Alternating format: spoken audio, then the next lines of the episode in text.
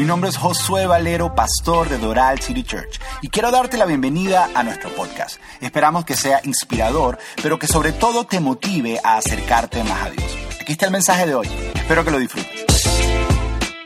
¿Cómo están todos? Un fuerte aplauso ahí, que unos como que hicieron, a- como que amagaron ahí, como que sí, como que no, como que sí, como que no. Eso, eh, vamos a empezar como se tiene que empezar, todo bien, celebrando que Venezuela ganó 3 a 1 ayer. Yo no sé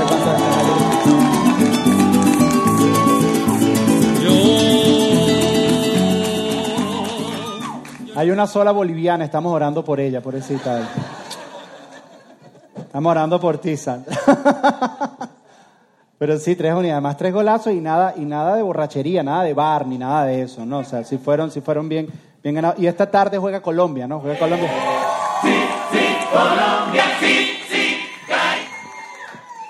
Sí, los colombianos vienen a la iglesia cuando juega la selección, para pedirle a Dios que le haga algo.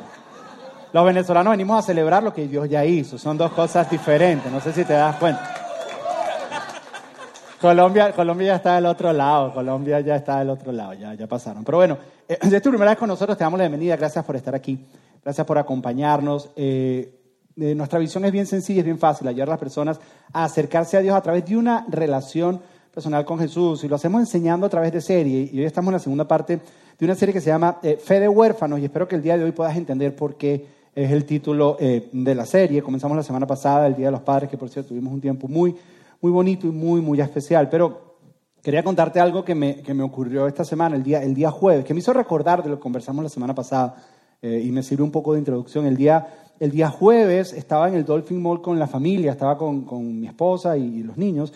Estábamos por ahí caminando, a mí no me gustan los moles, yo detesto los moles, me parece el, peor invento, lo mejor que han inventado es Amazon, que tú pides y te llega a la casa. Yo detesto los moles, me dan sueño, me ponen de mal humor, eh, no me gustan. A mi esposa le encantan los moles, esa es, se siente como pez en el agua, pero eso es parte de otra enseñanza, otra serie, otro día lo hablamos y mm, me desahogo con ustedes. Ok, pero estábamos ahí y Nico quería jugar. Yo tengo un niño de 5 años y uno de 13 y Nico quería jugar y estaba jugando ahí en la plaza de comida. Hay un, hay un lugar donde los niños, los niños juegan y, y él estaba ahí jugando. Y, y- y mientras estaba jugando, yo no sé si es porque tengo muy presente lo que conversamos la semana pasada y, y lo pude notar, pero aproximadamente cada minuto, cada dos minutos, Nicolás, 5 años, me decía, papi, mírame, papi, mira, papi, mira cómo brinco, papi, mira lo que hago. Y era una constante, era, era, o sea, yo no podía, yo no, no me dejaba revisar Instagram tranquilo, yo estaba revisando Instagram tranquilo y cada, dos minutos me decía, papi, papi, mírame, papi, papi, mira lo que hago, papi, ponte más cerca para que me puedas ver bien aquí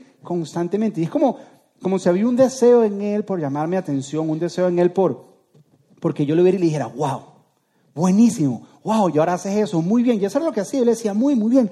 Y eso simplemente evidencia lo que hablamos la semana pasada, la necesidad en todo ser humano, es parte del diseño de Dios, de la bendición de un padre. Todos anhelamos y deseamos la bendición de un padre. Está, es parte de nosotros, lo puedes ver desde, desde muy, muy pequeñito. Y con esto no estamos queriendo decir, y me gusta siempre aclararlo, que la bendición de una madre no es importante, la bendición de una mamá es muy, muy importante. Pero la bendición de una mamá es diferente, la bendición de una mamá es, la, la mamá es el pechiche, la mamá es el consentimiento. Tú buscas a mamá cuando tienes hambre, tú buscas a mamá cuando estás enfermo. Nico amaneció enfermo esta mañana y cuando se despertó él no pidió, preguntó por mí, él fue donde su mamá a acostarse en la cama con ella porque eso, eso es lo que hace una mamá. Pero la bendición de un padre es diferente y esa es la que nos hace falta porque eh, de alguna manera hay escasez de ella. La bendición de un padre es, es la que te da seguridad, es la que te da identidad, es la que te dice tú sí puedes en la vida, es la que te dice vamos y podemos lograrlo. Eso es lo que hace eh, la bendición de un padre. Y la semana pasada dijimos que hay algunos de nosotros que sí hemos recibido esa bendición de, un papá, tuvimos un papá terrenal que nos la dio y es increíble poderla tener, pero que la mayoría de nosotros tenemos un vacío. Tenemos un vacío porque papá, papá no hizo eso. Eh, y no es mirar para atrás y echar culpa, tal vez él tampoco la recibió y por eso no pudo darla, pero la realidad es que hay un vacío en nosotros. Y hay personas que dicen, no, no, mi papá fue muy malo y yo no necesito la bendición de mi papá, yo, yo necesito ni verlo. A lo que yo te pregunto, ¿y por qué me lo estás contando? Simplemente es una evidencia de que la necesitas y la quieres. Y lo que vamos a hacer en esta serie es ver cómo podemos recibir esa bendición, cómo podemos, poco a poco, es un proceso, no, es, no ocurre en, en cuatro semanas que vamos a estar, sino vamos a iniciar un proceso de algo que Dios quiere hacer en nuestro corazón. Pero, pero el día de hoy para poder explorar esto, eh, quiero, contarles acerca de uno de mis más famosos autores que se llama A.W. Tozer, eh, y quiero que hablemos de Jane Fonda. ¿Todos recuerdan Jane Fonda? Vamos a hablar de Jane Fonda. Sí, se les cayó la cédula. Ok, eh, después vamos, quiero contarles acerca de algunos dioses, y al final quiero contarte cómo terminé yo en una sala de emergencias. Hace un tiempo atrás terminé en una sala de emergencia y quiero, quiero contarte acerca de eso. Pero, pero quiero comenzar, si queremos recibir esta bendición del Padre, tenemos que hacer tal vez, tenemos que tocar uno de los puntos más fundamentales en todo ser humano. Tal vez para mí esto es lo más importante en todo ser humano. Y cuando me refiero a esto no me estoy refiriendo a cuáles son tus contactos y cuál es tu network. No, para mí lo más importante no es cuántos títulos tienes o cuánto estudiaste. Para mí eso no es lo más importante. Y, no considero que lo más importante tampoco es eh, cuántas batallas has ganado. Ni lo que la gente piensa de ti. Para mí eso no, ni siquiera lo que tú piensas de ti mismo es lo más importante. Eh, la mejor manera de ponerlo es, eh, uno de mis escritores favoritos, A.W. Tozer, yo, yo creo que ustedes les, he comentado sobre esta frase, él, él dijo lo siguiente en uno de sus libros que se llama El conocimiento del Dios Santo. Él dijo, lo que nos viene a la mente cuando pensamos en Dios es lo más importante de nosotros. Tal vez ponerlo de una forma personal. Lo que, lo que me viene a mí a la mente y lo que a ti te viene a la mente cuando escuchas la palabra de Dios es lo más importante de ti. Es lo más importante de todo ser humano. Y tú dices, ¿y cómo todo se atreve a decir eso si Él no me conoce y no nos conoce? Bien fácil, porque la Biblia dice que fuimos creados por Él y para Él. Dios nos creó, Él es nuestro origen, pero es nuestro destino. Hay algo, hay algo en nosotros que nos ala hacia Dios. Y todos nosotros, cuando escuchamos la palabra de Dios, hay algo que nos viene a la mente. Todos nosotros. Hay algo en nosotros. Puedes ignorarlo, pero no puedes negarlo. Tú escuchas la palabra de Dios y a todos nosotros nos viene algo a la mente, porque hay algo dentro de nosotros que nos ala hacia una imagen de Dios, a pensar acerca de Dios. Todos nosotros sabemos que hay algo que no somos nosotros, que fue que hay algo, hay algo. Puedes ignorarlo, pero no puedes negarlo. Lo, que me hace llegar a, Jane Fonda, todos recuerdan a, Jane Fonda, no la recuerdan, bueno, Jane Fonda hacía, hacía, hacía programas o hacía cosas de hacer ejercicio y Jane Fonda hace unos años atrás la entrevistó la revista Rolling Stone y le preguntaron, hicieron una pregunta, le dijeron, que tal vez la transformación más grande en su vida, porque ella era de transformaciones y, de perder peso y todo eso, pero que la transformación más grande en su vida fue cuando se convirtió a cristiana. Que ella era una de las mujeres más controversiales, pero tal vez el tema más controversial es que se convirtió a cristiana y le preguntaron por qué. Y esta fue la respuesta de ella, porque podía sentir dentro de mí una reverencia hacia algo. Decía, yo sentía un zumbido, algo que me atraía hacia algo y mi respuesta fue encontrar a Dios. Dice, hay un zumbido y es una realidad dentro de todo ser humano. Hay algo que a ti te jala hacia una imagen de Dios, hacia pensar acerca de Dios, y es muy importante porque eso que tú piensas acerca de Dios es un secreto, es una ley secreta del alma que te acerca a Dios, pero eso que tú piensas acerca de Dios, créeme o no, determina la manera en que tú vives tu vida tu imagen de Dios y tu, la manera en que tú procesas o percibes a Dios determina la forma en que tú vives tu vida. Todos nosotros tenemos eso. Fíjate, eh, Pablo, en uno de mis pasajes favoritos en toda la Biblia, está en Hechos capítulo 17, Pablo está presentándose ante un montón de griegos y filósofos y les va a hablar acerca de Dios. Y es bien curioso porque Pablo en un momento usa la Biblia para hablarles de Dios. Es más, cita algunos filósofos de ellos, pero no usa el Antiguo Testamento. Y Pablo les dice lo siguiente, y habla acerca de este, este zumbido, como dice la profeta ahora Jane Fonda, de, esto, de esto que nos ala hacia Dios, así lo, así lo pone Pablo. Dice, Él acerca de Dios, dice, es quien da vida y aliento a todo. Es decir, Dios, Él es creador de todo, dice, y satisface cada necesidad. ¿Para qué lo hace? Dice, su propósito era para que las naciones buscaran a Dios y quizás acercándose a tientas lo encontraran, aunque Él no está lejos de ninguno de nosotros. Dice, la razón por la que Dios nos creó es para que lo buscáramos a Él. Y dice, para que lo buscáramos así como que a tientas. Y el contexto de esto de buscar a tientas es como si tú estuvieras en un cuarto oscuro. Y lo que ves son sombras. Y estás tratando de encontrar a Dios. Y en el camino te tropiezas con ciertas cosas que se convierten en ídolos porque tú piensas que es Dios, pero no son Dios. Y eso va determinando imágenes de ti, de quién es Dios, hasta que te encuentras con Dios. Dice, dice, la razón por la que Dios no creó es para que lo buscáramos. Esta es la manera en que, en que yo lo pongo. Eh, que Dios es el Dios incomprensible que se da a conocer. Porque nunca podemos comprender todo lo que Dios es, pero Él quiere darse a conocer a nosotros. Ahora, eh, eh, a veces cuando uno lee esto, uno piensa que es que, que Dios sí es malo. ¿Cómo nos pone un cuarto oscuro sin ver? Para tratar de encontrarlo, que igual a escondite. Y no es eso. La razón por la que hay oscuridad en nosotros es por el pecado. Sí, Dios nos creó para poder encontrarlo, pero el pecado nos ha nublado la vista y por eso nos estamos tropezando. La buena noticia, la buena noticia es que Él está cerca, porque Él dice, Él está más cerca de lo que tú piensas, porque Él, eh, Él se quiere dar, Él se quiere dar a conocer. Ahora, por eso, porque es parte de nuestra creación, es parte de nuestro destino, es importante la manera en que tú y yo pensamos acerca de nuestro Creador, porque eso determina la manera en que tú y yo vivimos. Eso significa que si tú tienes una imagen distorsionada de Dios, tu vida es una vida distorsionada. Que si tú tienes una imagen equivocada de Dios, la vida que tú estás viviendo es una vida equivocada. Que hasta que tú no veas a Dios como realmente es, no vas a poder vivir la vida que Dios tiene para ti.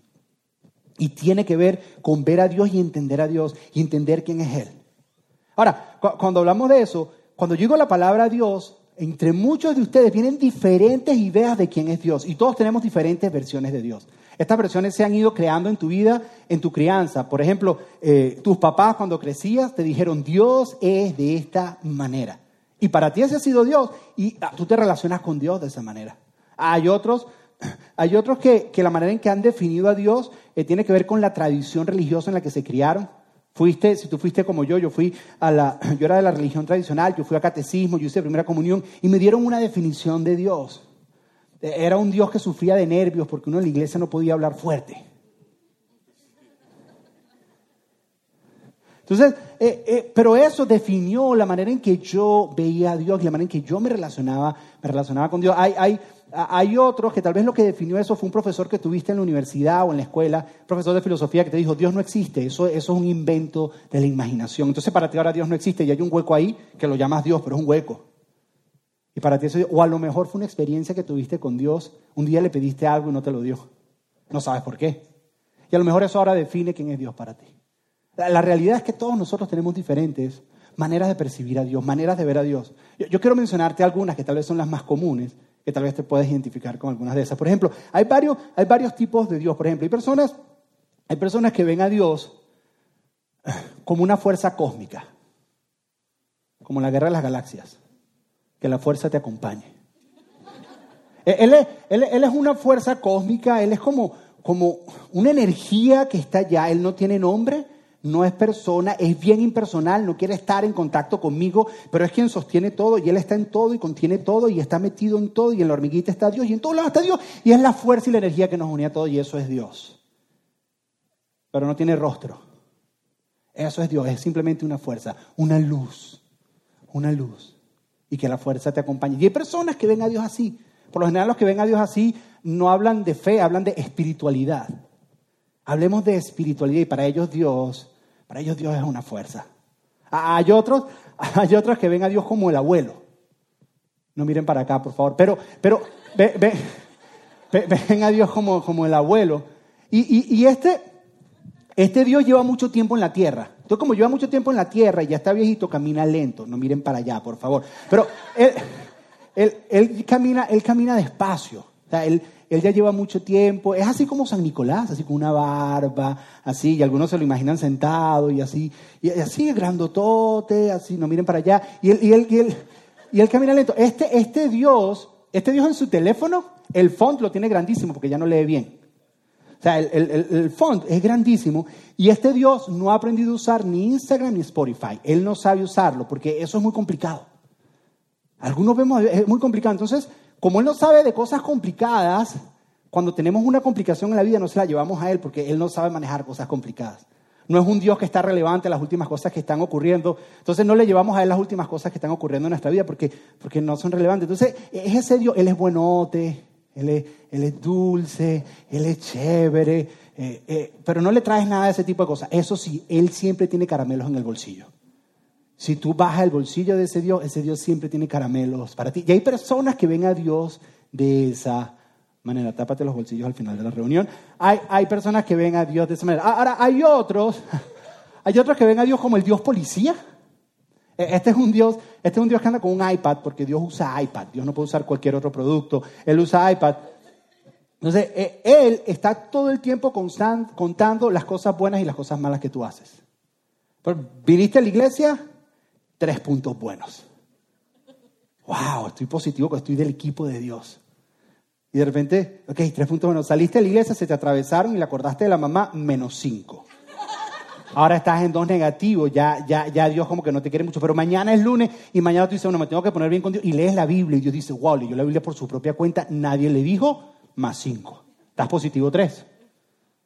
Terminas de la Biblia, te llaman por teléfono y le mientes a alguien, dice, ahora sí mintió, y después de leer la Biblia, entonces te ponen menos cinco, ahora estás menos dos. Y al final del día tú estás haciendo una suma para querer ganarte el favor de Dios, para poder estar del lado positivo de Dios, para que al final del día, cuando Dios vaya a sumar, tú no estés en rojo, sino estés en positivo.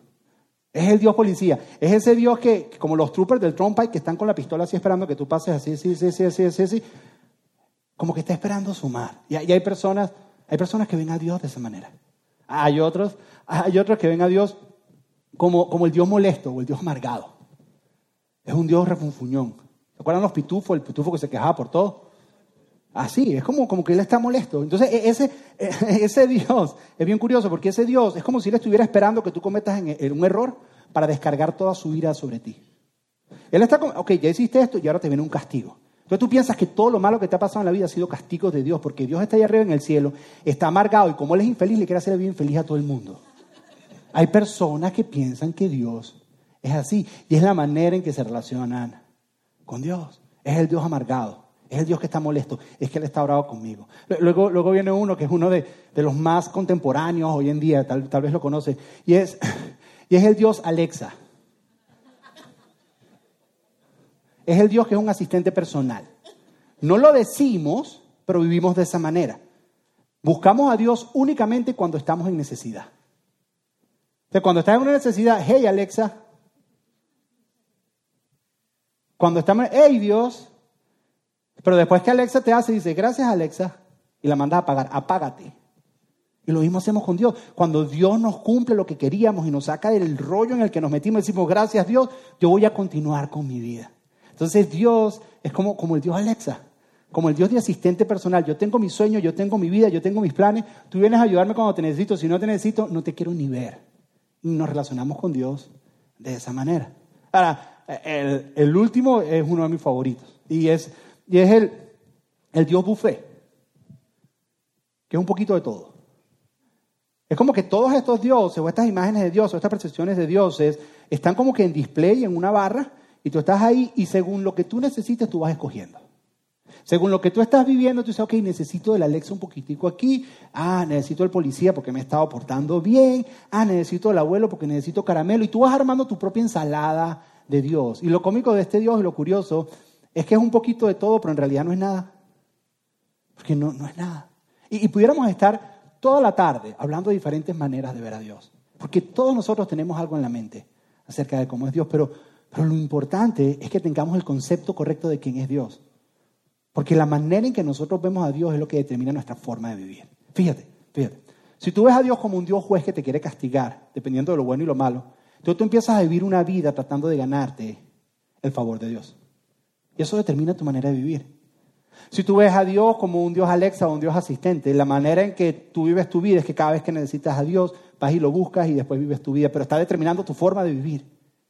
Porque la manera en que tú percibes a Dios, la manera en que tú recibes tu imagen de Dios, determina tu forma de vivir. Entonces, si tu imagen de Dios es distorsionada, tu vida está distorsionada. Si tu imagen de Dios es equivocada, estás viviendo la vida equivocada, no estás viviendo lo que Dios tiene para ti. Y puedes estarte perdiendo de muchísimo. Ahora, la buena noticia es que Dios no dejó esto a nuestra imaginación. La buena noticia es que Dios no está callado en esta conversación.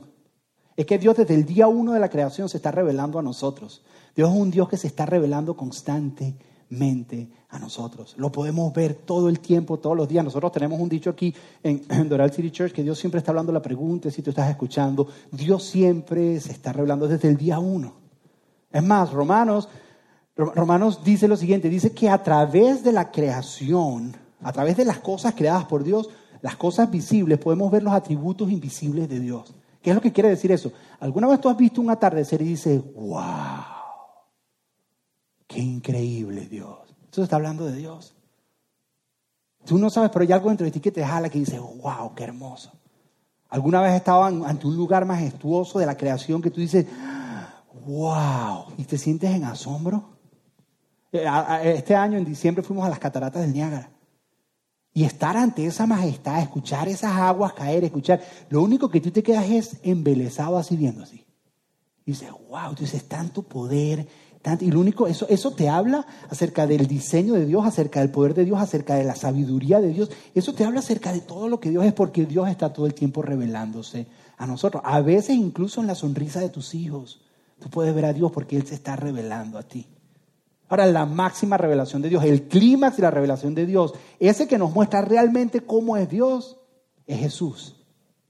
Si queremos entender cómo es Dios Jesús, la Biblia dice que Él es la representación exacta de su naturaleza. Si tú quieres ver cómo es Dios, tienes que ver a Jesús. Si tú quieres saber cómo es Dios, tienes que escuchar a Jesús. Eh, Jesús es Dios en persona, Jesús eh, es Dios personificado, Jesús es Dios con ombligo.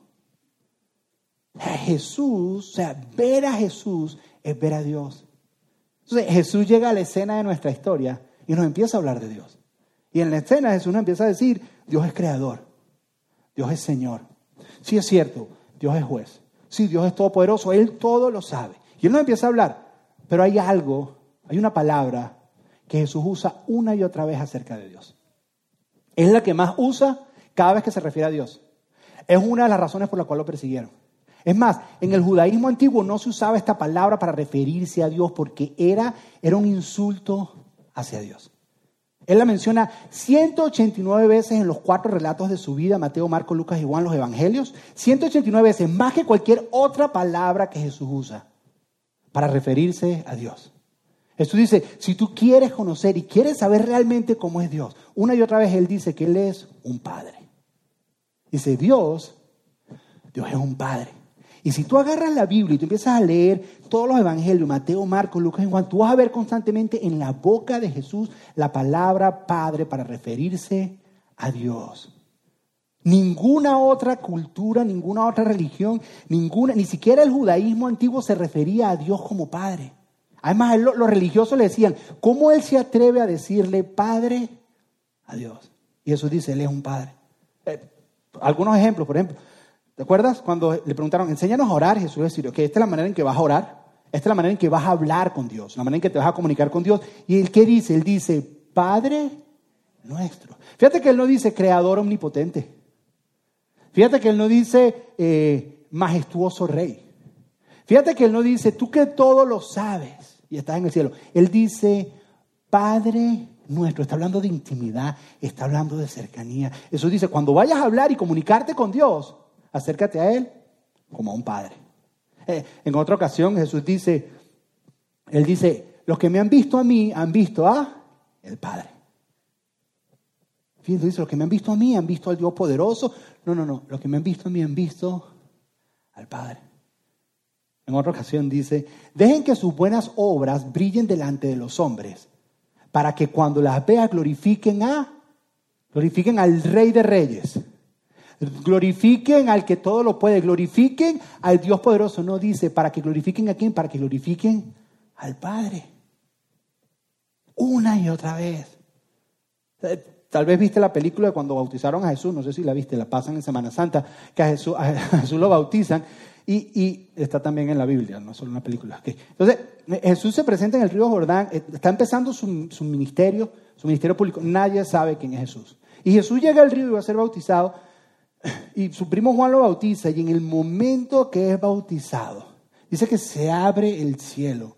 El Espíritu Santo desciende sobre él como, como paloma. Y una voz del cielo dice, este es mi siervo amado. No, este es mi obrero y tengo una misión para él. No, ¿qué dice? Dice, este es mi hijo. Este es mi hijo. No, este, Jesús no vino, este Jesús no vino como el primo de Dios.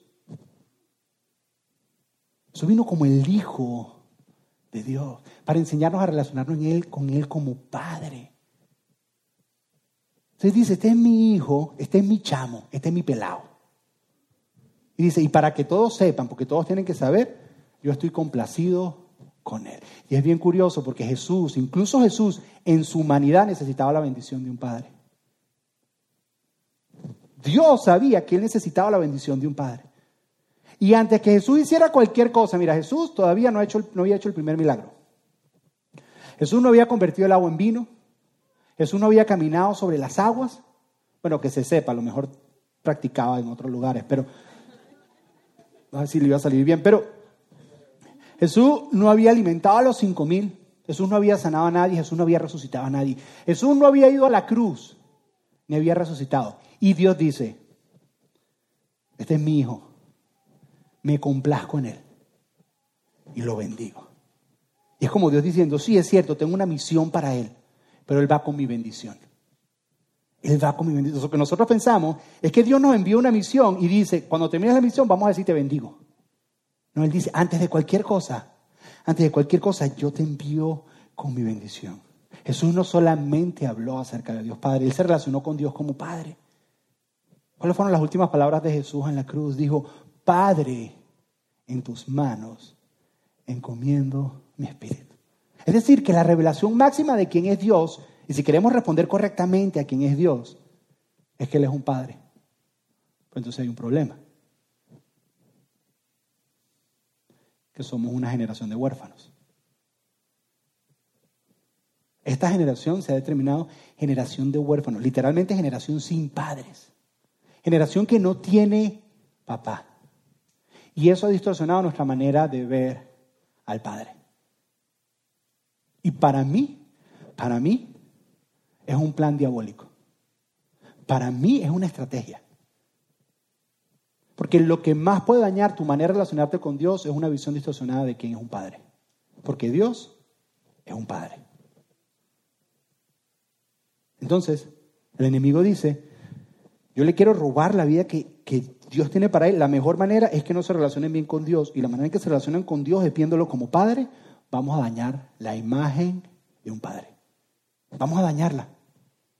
Para cuando se vayan a acercar a Dios, ellos proyecten hacia Dios lo que pensaban que y no, no van a poder disfrutar de lo que Dios tiene para ellos. Y así andamos. Y somos una generación de huérfanos. La buena noticia es que Dios es padre de huérfanos y Él quiere llenar ese vacío. Esa es la buena noticia. Pero la realidad es que somos una generación de huérfanos y todos nosotros tenemos una distorsión de lo que es un papá. Todos nosotros. Hay, hay como más de 50 tipos de padres, pero yo quiero mencionarte algunos porque a lo mejor tú puedes identificarte con esto. Tal vez estos son los más comunes. Y tal vez tu papá es alguno de estos o alguna combinación de ellos. Pero la idea es que tú puedas identificarlo y decir, wow, sí, y, y esa es la manera en que yo veo a Dios. Hay diferentes tipos de padres. Por ejemplo, está, está el padre ausente. El padre ausente. Está, está ausente. Está el, está el padre ausente. ese es el papá que no estuvo presente en tu vida, ya sea porque falleció cuando tú eras chiquito, ya sea por divorcio, que no estuvo, ya sea por disfuncionalidad, tu papá no podía hacerlo. Por ejemplo, el, el, el, papá de mi esposa, Chachi, el papá biológico, eh, era alcohólico. Ah, no, no podía estar presente. Era imposible ya sea por desinterés, no le interesaba a tu papá. Y eso es lo que tú sentiste. Y ese papá estuvo ausente. Y como estuvo ausente, ahora tú sientes un vacío. Tú no sabes qué es lo que es. Sobre todo si que existes sin papá, tú dices, me hace falta, pero yo no sé qué es lo que me hace falta. Porque no sabes. Entonces, la mayoría, hay muchas personas que tienen un padre ausente, un padre que no estuvo ahí. A lo mejor esa es tu historia. A lo mejor es ese vacío entonces no puedes ver a Dios y no puedes relacionarte porque Él estuvo ausente. Eh, eh, el otro, el otro es el padre abusivo.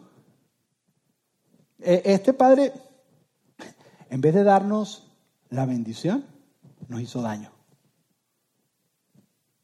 Este es el padre que en vez de bendecirnos, nos maldijo.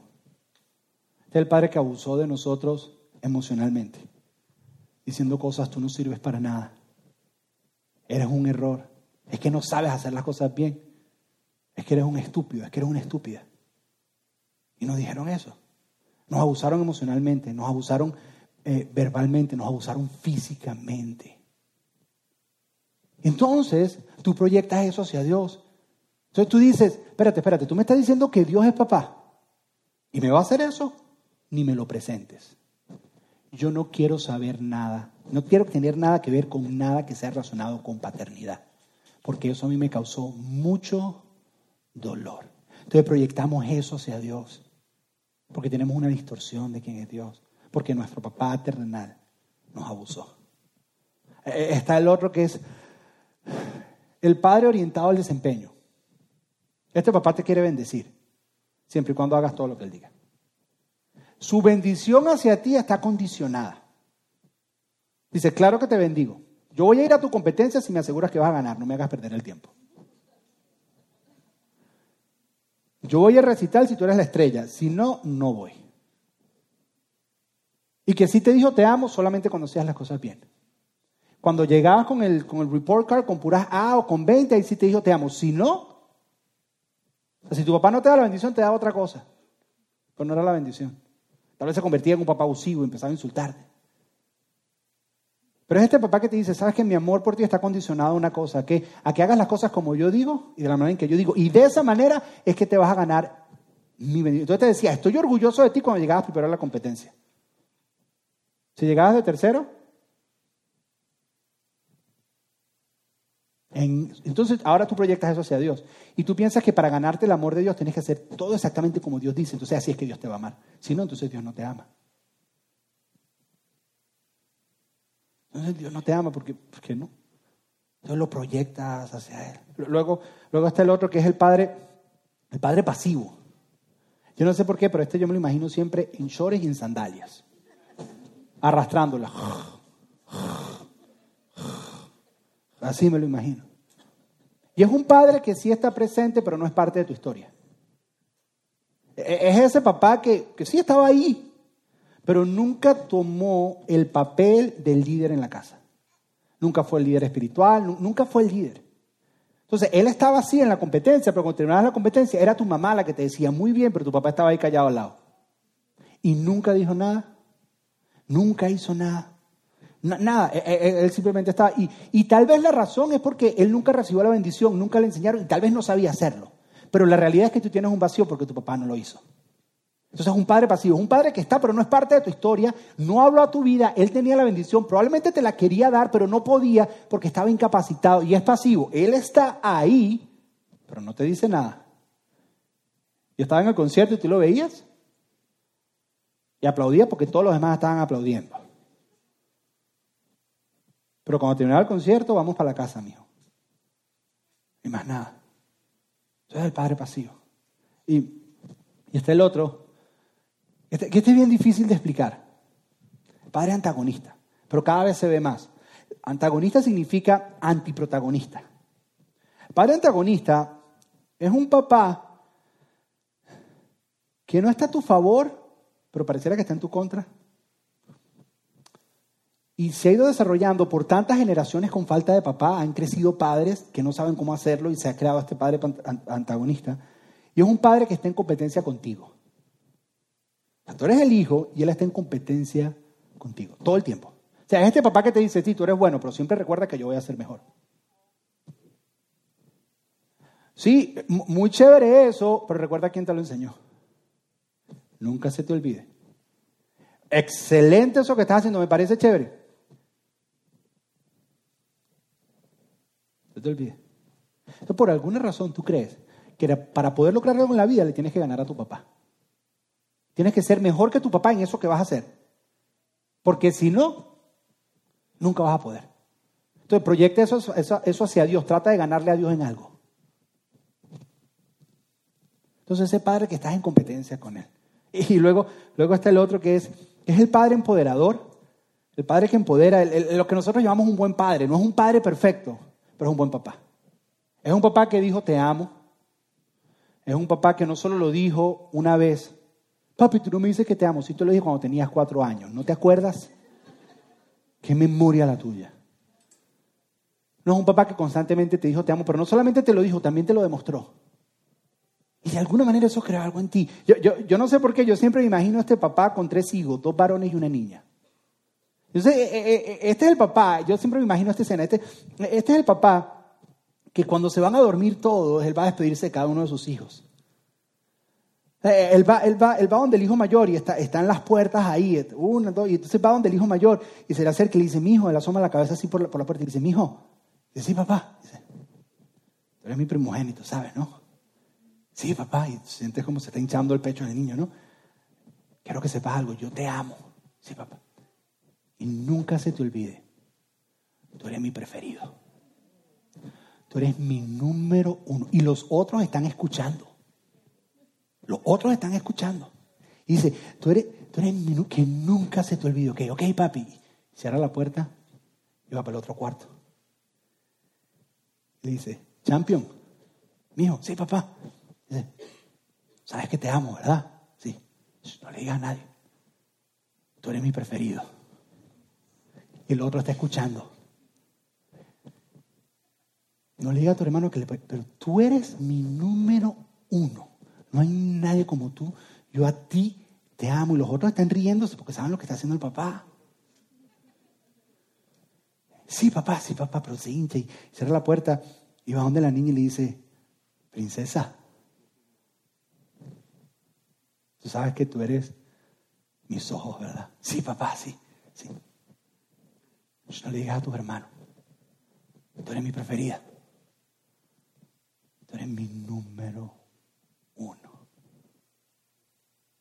Y mientras el papá hace eso, entre los otros hermanos no se crea celo porque ellos se sienten bien de saber que papá los ama a todos. Y hay algo que se levanta en la familia y no solo eso. Todos los hijos se van a dormir creyendo que son el favorito de papá. Porque el papá puede hacer eso. Ese es un buen papá. No es perfecto, pero es un buen papá. A lo mejor tú tuviste ese papá. Ese papá que te dijo eso. Ahora, este papá no lo confundas con el papá pasivo de que deja pasar todo lo que tú quieras. Este papá conoce lo que es amor fuerte, lo que es tough love. Ese papá que te dice, sí, yo te amo, pero eso no lo vamos a permitir. ¿Pero por qué? Porque te amo y no lo voy a permitir. Pero no porque te amo. Entonces dice la siguiente frase, a lo mejor a, ti te a mí me la dijeron. No vas a hacer eso, ahorita no vas a entender, pero cuando seas grande, adelantas el casé Papá, ahora entiendo. Tengo un niño de cinco años y ahora me encuentro diciendo lo que tú decías. Ahora entiendo y espero que mi hijo entienda cuando crezca. Porque un buen papá en su amor sabe poner límites a sus hijos. Pero mira, y esto es un desvío. Tu adolescente puede quejarse de todas las reglas que tú le pongas, pero desesperadamente te las pide. Porque si tú dejas a un adolescente irse a rienda suelta, en su corazón dentro de él dice, mi papá y mamá no me aman porque no me protegen. ¿Por qué me dejan meterme en estos rollos? Y cuando están en la mitad del rollo, le van y le reclaman al papá, ¿por qué no me cuidaste? ¿Por qué hasta los adolescentes son inteligentes, son suficientemente inteligentes para entender que necesitan eso? Claro, te la van a pelear toda la vida. Y cuando sean grandes van a entender. Entonces tenemos, muy pocos han tenido el papá número 6. La mayoría de nosotros hemos tenido una combinación de los primeros cinco. Un poquito del pasivo, de vez en cuando era abusivo, a veces estaba, a veces no estaba. A veces competía con nosotros. Eso más en la etapa de la adolescencia. Yo no quiero dejar que Matthew me gane en básquet. Nunca me va a ganar, pero no se lo digan. Yo le digo, tú sí puedes, papi, tú sí puedes, pero no.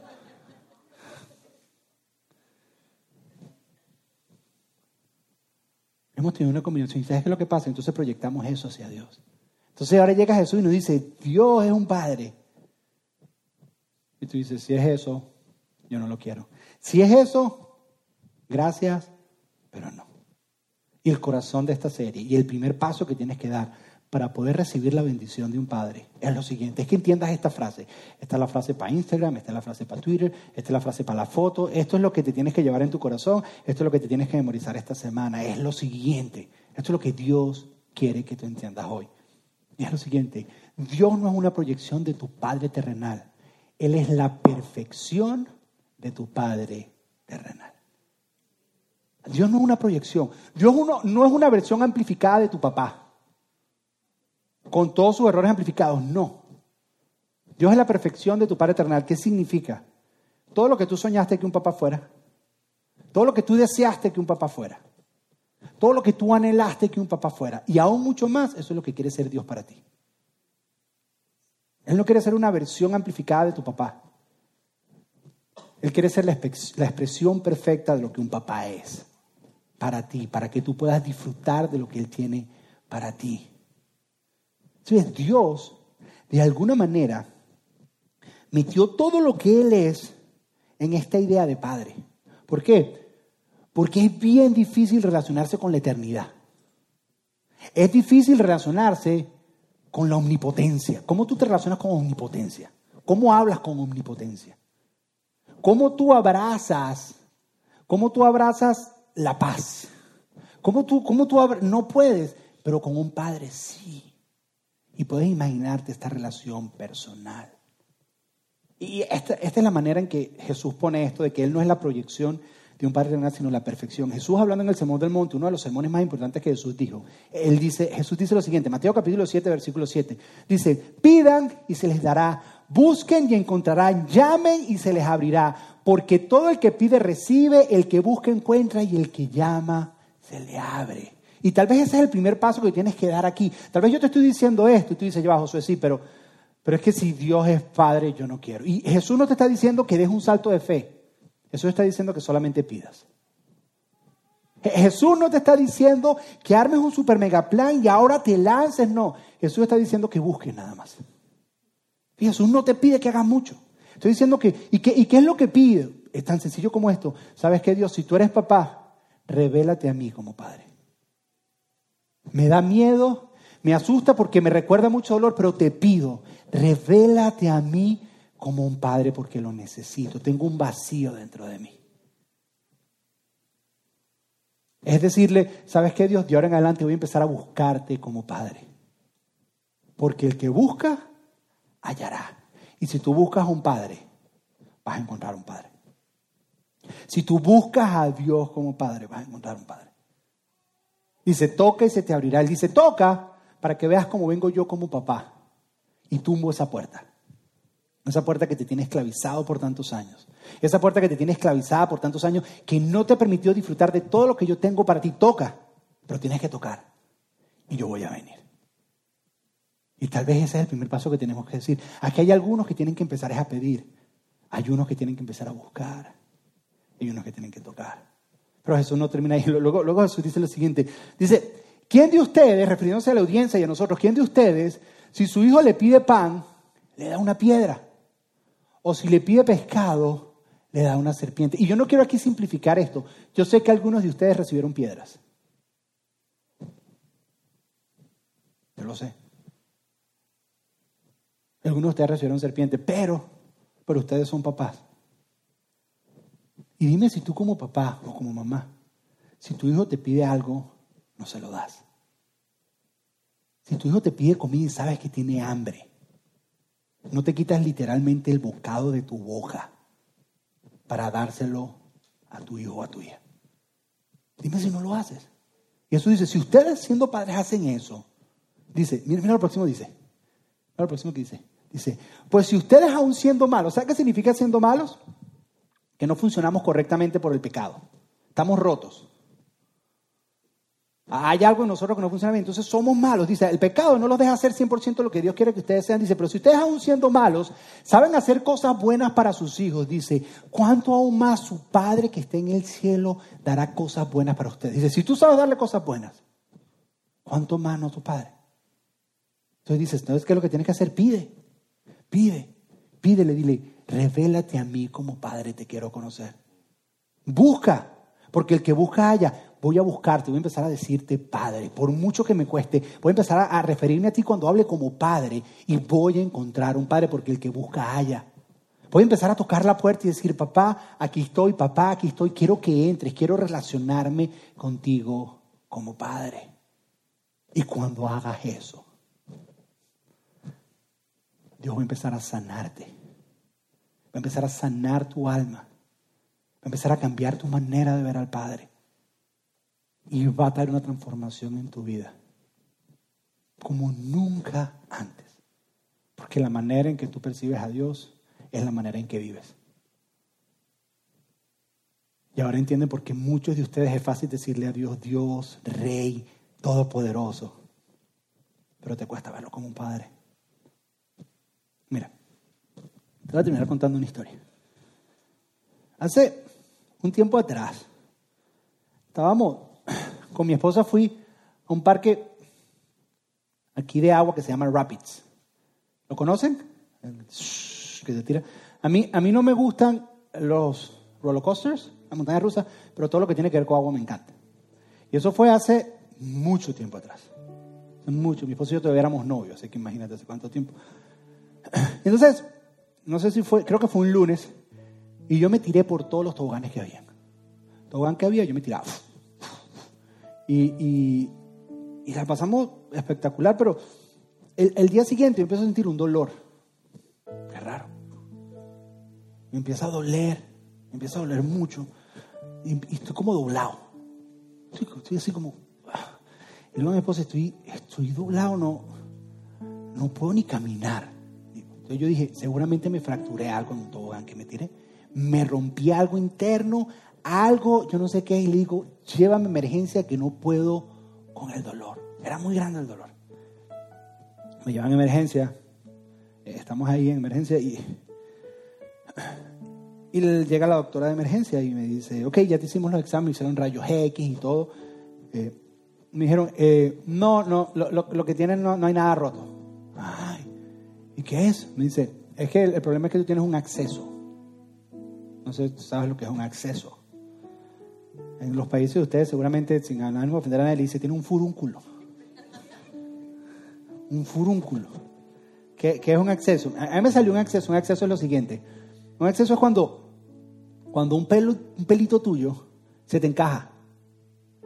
Entonces te encaja y empieza a crecer hacia adentro. Él empieza y el pelo sigue creciendo y sigue creciendo y sigue creciendo. Y lo que pasa es que a pesar de que sale de tu cuerpo, como entra otra vez a tu cuerpo, tu cuerpo reconoce que es algo extraño en tu cuerpo. Y empieza a generar una infección para defenderse contra eso. Ahora, el problema es que el pelito sigue creciendo y la infección sigue creciendo. Y sigue creciendo y sigue creciendo por dentro. Tú no lo ves, tú no ves nada, pero empiezas a sentir un dolor por la infección que tienes. Pero la infección está dentro, pero tú no ves nada. Por eso yo pensé que era algo que se me había roto. Entonces, estaba ahí, no les digo dónde me salió, ¿ok? Pero, pero el hecho, el hecho es que, que, empezó, empezó a crecer, empezó a crecer y yo tenía un dolor. Entonces el tipo me dice, tiene un acceso. Y yo quiero un acceso. Me hace toda la explicación científica y yo le digo, no, explique. Me dice, es un furúnculo, mijo, un furúnculo que entra ahí y crece y crece. Entonces eh, yo estaba con el acceso y dice, ok, ¿y cómo se hace eso? Y me dice, la única forma de deshacerse de él es con una operación. No hay otra forma. Y yo le digo, ok, me dice, pero tenemos un problema. Que si no aguantas el dolor, eh, hay que operarte hoy, pero el quirófano no está sino hasta mañana. Dice, o sea, ¿aguantas la noche? Yo le digo, no, no aguanto el dolor. Era fuerte, no piensen que es que las mujeres aguantan más dolor, que era fuerte el dolor. Y entonces, no, no, me dice, bueno, tenemos otra opción, me dice ella, ¿cuál es la otra? Me dice, la, la otra opción es que te opere yo aquí en emergencia. Le digo, bueno, vale pues. Dice, pero, pero hay un problema, me dice, ¿cuál? Que, que, que, en quirófano yo te duermo completo. Pero aquí te pongo anestesia local, nada más. Digo, dale, anestesia local. ¿Seguro? Sí, sí. Ah, ok.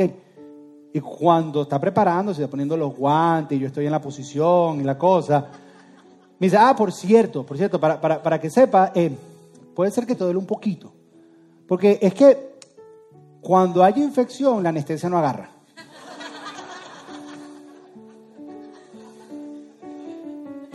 ¿para qué me va a poner anestesia entonces?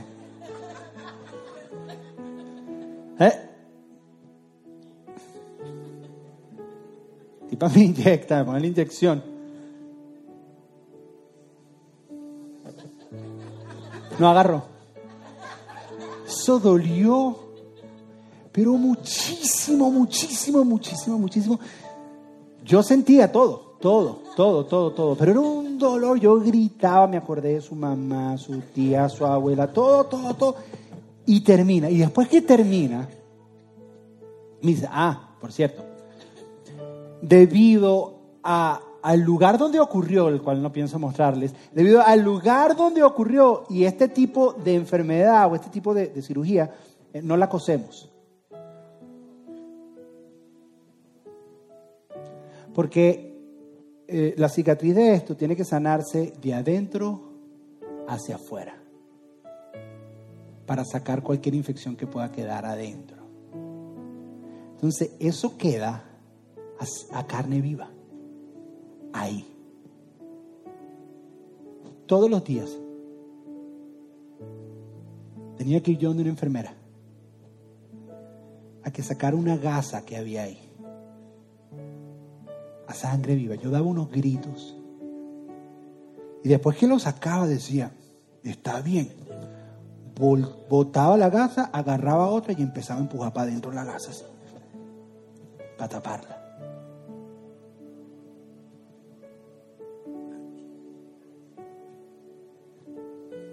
¿Por qué te digo esto? Porque Dios, con esto de la paternidad, Él quiere sanarte de adentro hacia afuera.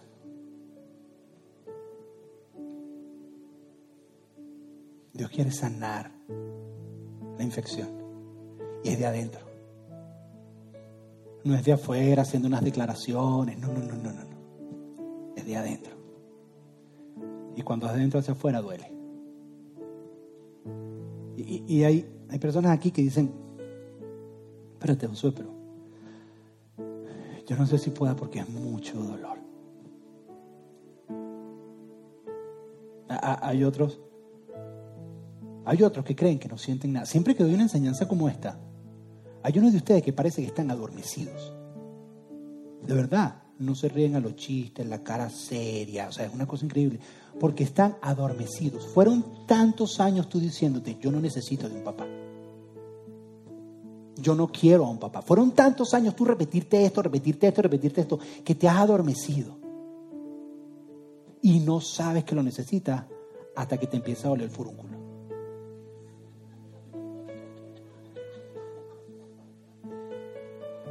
Hasta que ocurra una crisis que haya que sacarlo.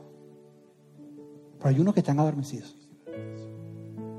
Y hay otros, yo creo que tal dicen, yo quiero. No sé, pero es muy difícil. O sea, no sé ni siquiera cómo a un papá. No puedo imaginármelo. No sé cómo es. ¿A cómo me voy a acercar yo si el único ejemplo que tengo me hizo tanto daño? ¿Cómo? ¿Cómo? Te hago una pregunta. ¿Alguna vez tú soñaste con que tu papá fuera a tus competencias? Él nunca iba, pero soñaste que él fuera. ¿Alguna vez tú soñaste a tu papá decirte te amo. Nunca te lo dijo, pero soñaste. Y te lo imaginas. ¿Alguna vez tú soñaste a tu papá sentado en el borde de tu cama diciendo, mija, mío, cuéntame, ¿cómo va tu vida? ¿Alguna vez tú lo soñaste? ¿Alguna vez, alguna vez tú soñaste a tu papá yendo a tu cumpleaños, a tu graduación? Al nacimiento de tus hijos, porque, porque es que tú eras importante. Pero ¿Alguna vez lo soñaste? ¿Alguna vez te lo imaginaste? ¿Alguna vez dijiste, wow, qué tan lindo sería? Y en tu corazón había esa esperanza. Nunca ocurrió, pero estaba esa esperanza ahí. Y, y tú te lo imaginabas, ¿alguna vez lo hiciste? La respuesta es que sí. Y Dios te dice, ese es el punto de partida. Quiero que me imagines a mí así todo lo que tú soñaste que tu papá iba a hacer, todo lo que tú esperabas de tu papá, todo lo que tú deseabas. Ahí es el punto de partida. Imagíname a mí como el padre que tú siempre soñaste. Al final de ese camino estoy yo. Pero empezamos imaginándome a mí. No me proyectes hacia tu papá, no. Imagínate cómo tú hubieras querido que tu papá fuera. Y ahí me voy a encontrar contigo. Ahí. Me voy a invitarte porque no cierras tus ojos. Ciérralos ahí donde estás. Ciérralos. Por unos segundos, ahí todo el mundo con ojos cerrados.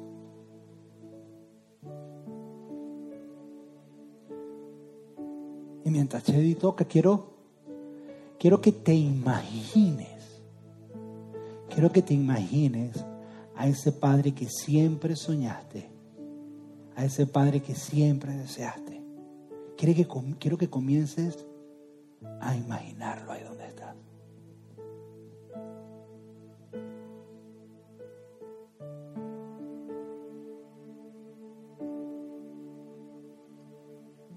Aún siendo pobre pecador papá me ama. Siendo imperfecto y aún sin merecerlo, papá me ama.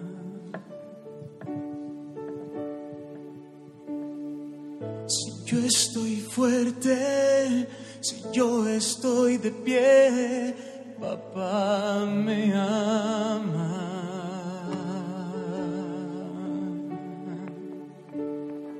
Si yo estoy débil, si yo estoy caído, Él no me dejará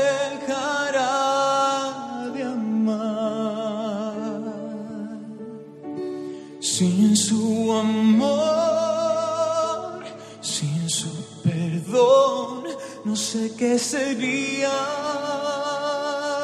de mí. Papá me ama tanto que entregó a su hijo para morir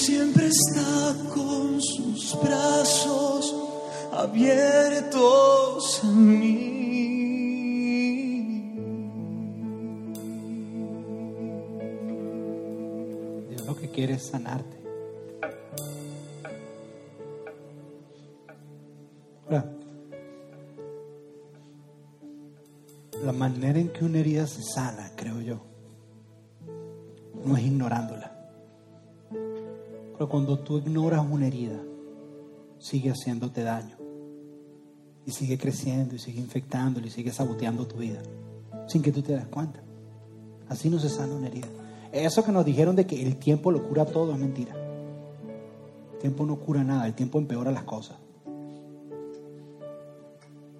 El tiempo no arregla nada. Tenemos que aprender a enfrentar nuestros fantasmas dejar que Dios los sane.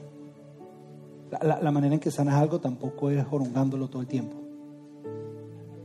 Hay, hay- hay personas que se quedan pegados en el pasado y por qué a mí me pasó a mí y todo yo y todo esa no es la manera en que sanar. ¿Sabes cómo es la manera en que sanas algo? Cuando, cuando tú abres tu herida y la llevas al lugar donde Dios más te amó, al lugar donde el Padre más expresó su amor por ti, y es a la cruz. ¿Sí? En la cruz, Dios rechazó lo que Él más valoraba para tenerte a ti. Esa es la máxima expresión de amor. Entonces, cuando tú vienes a la cruz con tu herida abierta, donde Jesús, con dolor, tú ves tu herida, pero ves la herida de Él. Ves que Él fue rechazado, ves que Él fue abandonado. Y cuando tú ves su herida, es por el poder de su dolor y a través de sus heridas que tus heridas comienzan a sanarse. Es por eso que Isaías dice que por su llaga somos sanos. Y nosotros siempre proclamamos eso para sanidad física, pero no para sanidad del alma. Pero tenemos que entender que por su herida, nuestras heridas del alma son sanas. Es por su llaga, por lo que Él padeció y el dolor. Todo para quitar del medio y podernos encontrar con un Padre. Y tú vienes ahora con este concepto que te hizo tanto daño y se la traes a Él. Y dejas que su dolor y su herida empiece a sanar tu herida. Dejas que su amor empiece a sanar tu herida. Y es ahí donde tu historia cambia. Y ya no tienes una herida. Ahora tienes una cicatriz. La cicatriz siempre es parte de tu historia, pero ya no es una herida. Yo todavía tengo mi cicatriz, no se las puedo mostrar. Pero tengo mi cicatriz. Ya no tienes herida, tienes cicatriz y es parte de tu historia. ¿Y sabes cuál es la historia? Que un buen papá te la sanó. Y ahí está la bendición de tu Padre. El reto esta semana, pide, papá, revélate a mí como Padre. Búscalo. Cuando le ores, no llames a Alexa. Llama a papá. Papá, te entrego mi vida. Confío en ti.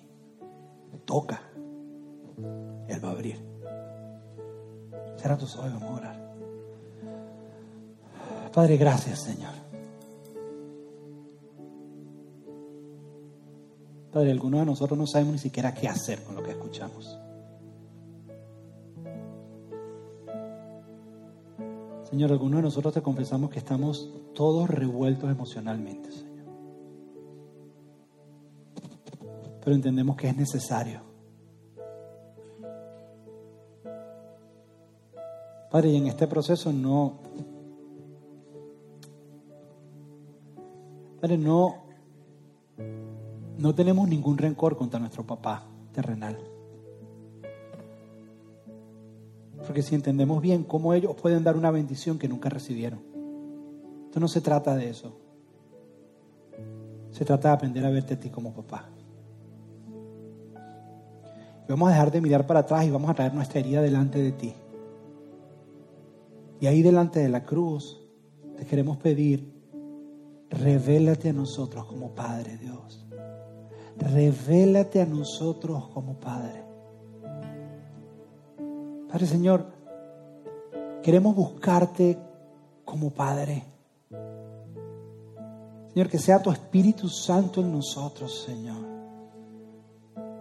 Informándole a nuestro espíritu para poder nosotros clamar, Abba, Padre. Señor, porque tú no nos has dado espíritu de temor, Señor, para, para volver a, a tener temor, sino un espíritu de adopción. Somos tus hijos, Señor. Enséñanos a sentirnos tus hijos. ¿Y qué es lo que eso significa? Señor, vamos a tocar y tocar porque queremos que tú abras esa puerta. Y tal vez con cautela, Señor, queremos tirarnos a tus brazos para recibir tu abrazo. Para poder vivir la vida que tú tienes para nosotros. Pedimos esto en el nombre de tu Hijo Jesús. Amén y amén. Gracias por escuchar. Esperamos que este mensaje haya sido práctico y relevante para tu vida. Queremos animarte a que te suscribas en el podcast para que así te mantengas al día con nuestros mensajes más recientes. Si quieres más información acerca de Doral City Church, puedes ir a nuestra página web doralcitychurch.com. Una vez más, gracias y hasta la próxima.